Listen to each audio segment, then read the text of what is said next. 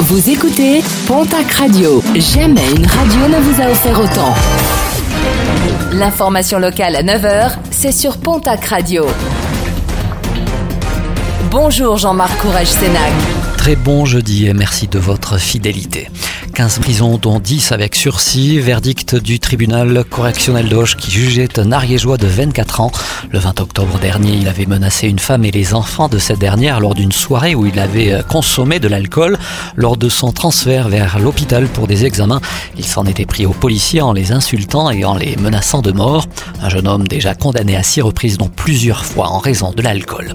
Une vingtaine de secouristes mobilisés hier après-midi sur la commune de Généreste dans les Hautes-Pyrénées. Deux chiens qui poursuivaient un sanglier sont tombés dans un gouffre, une chute d'une trentaine de mètres.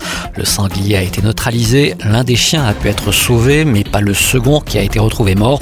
Et puis autre sauvetage hier à Os en Aspe, où un chien de chasse avait chuté dans un trou profond d'une dizaine de mètres. Une collision entre un bus Phébus et une voiture hier matin à Pau. Un accident au rond-point situé sur les allées Catherine de Bourbon à Pau. La voiture n'aurait pas respecté la priorité et aurait percuté le bus. Un rassemblement civique contre l'antisémitisme, ce sera euh, ce dimanche devant la préfecture des Pyrénées-Atlantiques à Pau.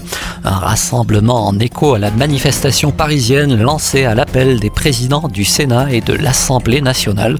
250 personnes s'étaient déjà réunies le 11 octobre dernier devant la mairie de Pau et cela afin de dénoncer la barbarie des attaques du Hamas.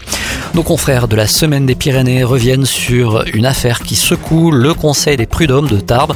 Un avocat accuse un juge des prud'hommes d'avoir falsifié un jugement en septembre dernier.